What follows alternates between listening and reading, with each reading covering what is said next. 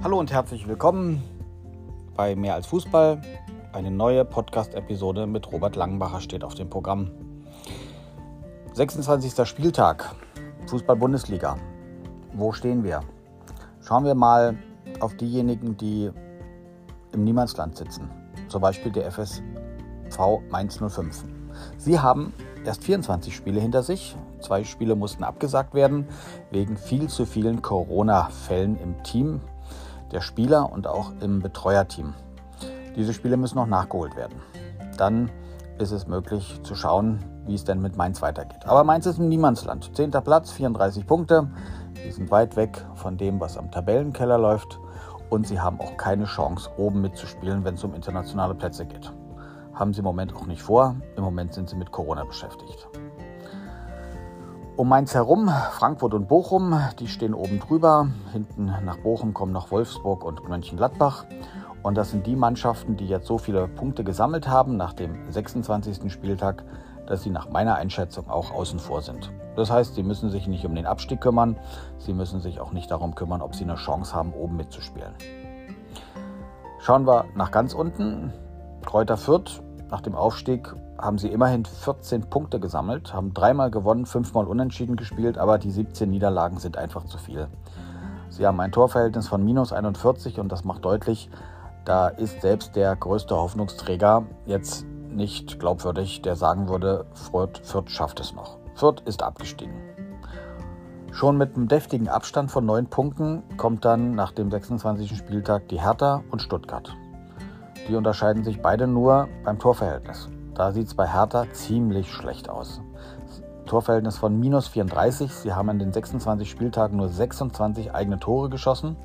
Also nur Fürth hat noch weniger Tore geschossen. Und sie haben 60 Tore reinbekommen, die Hertaner aus Berlin.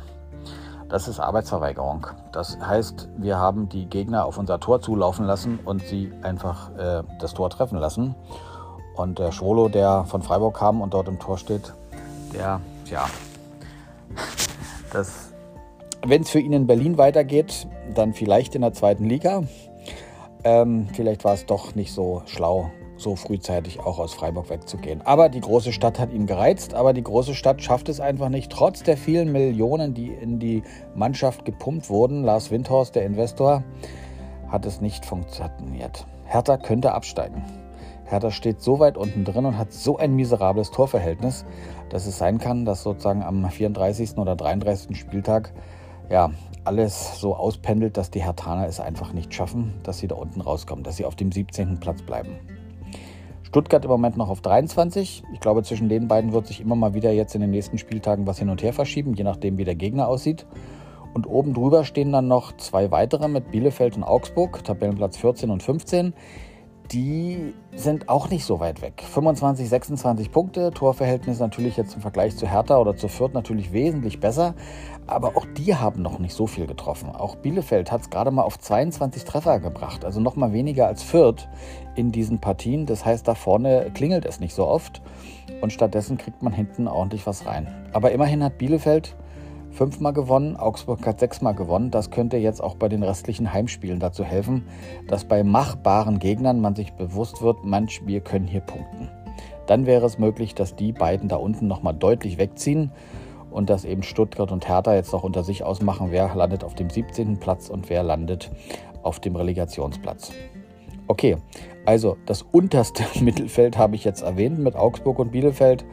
Da oben drüber, Plätze 11, 12 und 13 stehen mit Bochum, Wolfsburg und Mönchengladbach Vereine, die man da zum Teil nicht unbedingt erwartet. Gerade die Gladbacher, die haben jetzt am letzten Wochenende nochmal so ein, wie hat einer es genannt, Entlassico-Spiel gehabt gegen die Hertha. Entlassico, also so ein bisschen angelehnt an das Wort Klassiko, nach der Devise, es könnte sein, dass einer der beiden Trainer gehen muss. Adi Hütter von Gladbach war es nicht. Gladbach hat gewonnen aber Korkut war es von Hertha. Der ist nicht mehr Trainer von Hertha BSC. Da wird es eine neue Lösung geben. Mal gucken, wen Bobic da aus dem, aus dem Hut zaubert. Ob der gute Friedhelm Funkel wieder einen quasi Notauftrag bekommt, jemand vor dem Abstieg zu bewahren und zu den Herthanern kommt, ist die große Frage.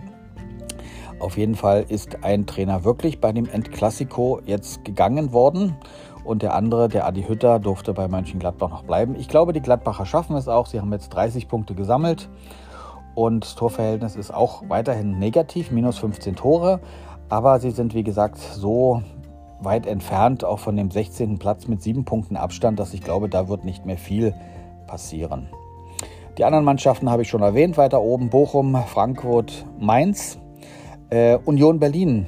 Fleißig sammeln sie Punkt für Punkt.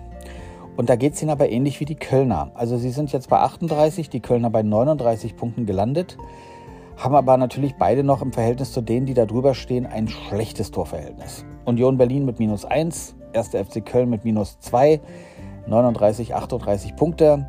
Wenn Leipzig heute Abend gewinnen sollte, dann sind die, die da oben drüber stehen, also die ersten sechs, schon noch mal einige Plätze entfernt. Bayern, Dortmund und Leverkusen na, Leverkusen eigentlich auch noch nicht so hundertprozentig. Leverkusen hat heute verloren gegen Köln. Also von daher, Leverkusen ist die Frage. Spielen sie in der Champions League? Werden sie Dritter? Werden sie Vierter? Spielen in der Champions League? Oder landen sie sogar nur auf dem fünften oder sogar sechsten Punkt und die Euroleague oder die Euro Conference League ist dran? Ich gehe davon aus, dass die Leipziger nochmal durchstarten werden, weil da wird einfach das, da riecht es einfach nach dem nach der Champions League. Sie werden mit Domenico Tedesco es schaffen, glaube ich, auf dem mindestens vierten Platz, wenn nicht sogar dritten Platz landen. Das heißt, Leipzig schiebt sich oben noch vorbei. Ach, die Leverkusener werden sich, glaube ich, auch noch besinnen, werden auf Platz 3 landen. Und das heißt dann, Hoffenheim und Freiburg machen dann aus, wer spielt jetzt international Euroleague, wer spielt Conference League. Wir alle wissen, Christian Streich freut sich nicht auf diese internationalen Wettbewerbe, weil immer, wenn Freiburg international gespielt hat und diese zusätzlichen Spiele auch zum Teil in der Saisonvorbereitung noch in den Qualifik Qualifikationsphasen zur Euroleague hatten, dann haben sie meistens in dem Jahr danach ganz schlecht dagestanden und sind zum Teil sogar abgestiegen. Also von daher, Freiburg möchte eigentlich gar nicht international spielen. Allerdings, meine Damen und Herren, wenn es Freiburg in seinem neuen Europaparkstadion schaffen sollte, unter die ersten vier zu kommen, da wo sie jetzt stehen, sie stehen auf dem vierten Tabellenplatz, wie gesagt, noch abhängig, abhängig gesehen, wie jetzt Leipzig spielt, gewinnt Leipzig heute, schiebt sich Leipzig schon wieder nach vorne. Aber nehmen wir mal an, Freiburg würde am Ende der Saison, am 34. Spieltag unter den ersten vier sein, dann würde es in Freiburg Champions League Begegnungen geben. Und das könnten sogar ziemliche Kracher sein, denn Freiburg hat da noch nie gespielt, würde also beim Lostopf im Top 4 landen, also den Großen zugelost werden. Natürlich nach der Devise, ähm, wenn ihr es schafft, dann müsst ihr es auch schaffen, die richtig Großen zu besiegen, die also in den nationalen Wettbewerben in Europa vorne stehen. Das könnte durchaus sein, dass Real Madrid nach Freiburg kommt oder Manchester City oder PSG oder holländische Vereine oder portugiesische Vereine. Auf jeden Fall, das Stadion wäre restlos ausverkauft und würde einen ziemlich internationalen Flair bekommen. Allein der Gedanke ist reizvoll. Schon bei der Euroleague, mh, hm, da denkt man sich so, naja, da landen ja nicht die ganz Großen. Und bei der Conference League, ja, da geht es mir persönlich so, dass natürlich dadurch, dass es gar nicht so richtig sehbar war im Fernsehen, Vieles davon wurde bei RTL Plus gezeigt. Man hätte dort ein Abo abschließen können, um diese Begegnung zu sehen.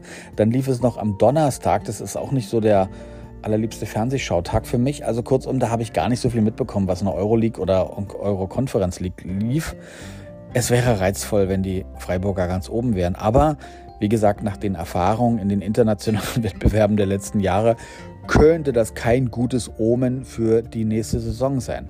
Was aber anders ist beim SC Freiburg, da verweile ich so ein bisschen, ihr merkt es gerade, es ist anders, dass das Team vielleicht, wenn es denn dann Champions League spielen würde, zusammenbleiben würde. Die große Geschichte des SC Freiburg der letzten Jahre, wenn nicht sogar Jahrzehnte schon, ist ja, dass eigentlich nach jeder Saison die richtig guten Spieler abwandern.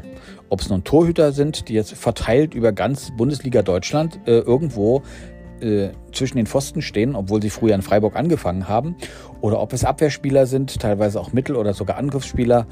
Sie sind irgendwann aus Freiburg gegangen, weil das große Geld sie gelockt hat. Ob nun nach Hamburg oder nach Berlin oder nach Gladbach. Sie sind nicht mehr da, wo sie mal waren, in Freiburg, sondern sie sind bei anderen Vereinen gelandet. Nehmen wir aber mal an, dass Freiburg wirklich unter die ersten vier kommt und Champions League spielt, dann würden diese Spieler da bleiben und es könnte sogar noch interessant sein, andere dazu zu gewinnen.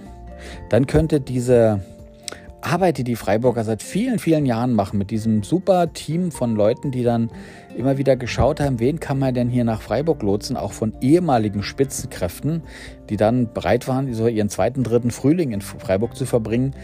Die sind ja dann irgendwann doch wieder gegangen oder man konnte sich nicht mehr bezahlen. Max Kruse sei zum Beispiel so ein Beispiel der dann doch ja sehr gerne auch geguckt hat, was kann er wo Geld verdienen und deswegen jetzt ja von Union Berlin nach Wolfsburg ge äh, gewechselt ist.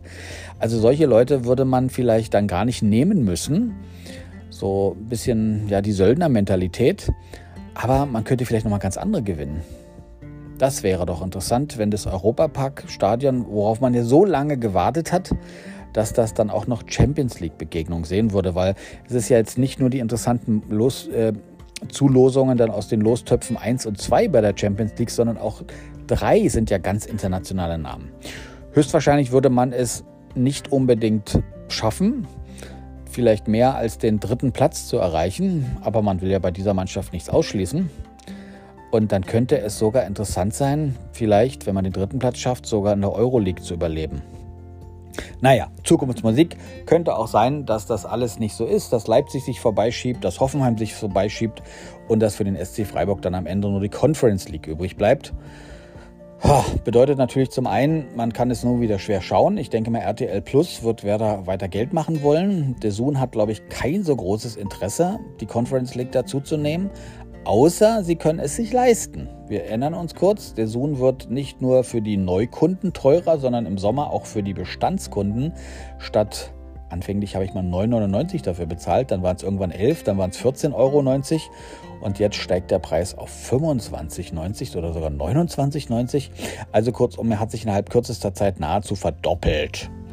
Und Sie haben dafür natürlich einiges im Portfolio, was Sie bieten, was man sich alles angucken kann, aber leider kann man sich die Zeit nicht kaufen, um das alles anzugucken. Also kurzum, das zu schauen wäre natürlich interessant. Das als Champions League-Begegnung zu schauen wäre natürlich wunderbar interessant, besonders natürlich über den Zoom. Aber Euroleague oder Euro Conference League, ich würde das auch nehmen, ich würde es mir anschauen, ich würde mich freuen, für die Freiburger international zu spielen. Und wenn sie es schaffen würden, den Kader zusammenzuhalten und sogar noch zu verbessern, dann könnte das ja eine ganz neue Ära für den SC Freiburg sein. Die Leute müssen nicht mehr gehen, außer sie gehen für noch mehr Geld. Maximilian Philipp ist zum Beispiel so einer, der mir da einfällt, der ja auch für viel Geld dann nach Dortmund sogar gegangen ist. Im ersten, jetzt ist er, glaube ich, in, in Wolfsburg gelandet. Matthias Ginter, auch zu Dortmund gegangen, jetzt bei Gladbach gelandet, aber auch nicht mehr lange dort.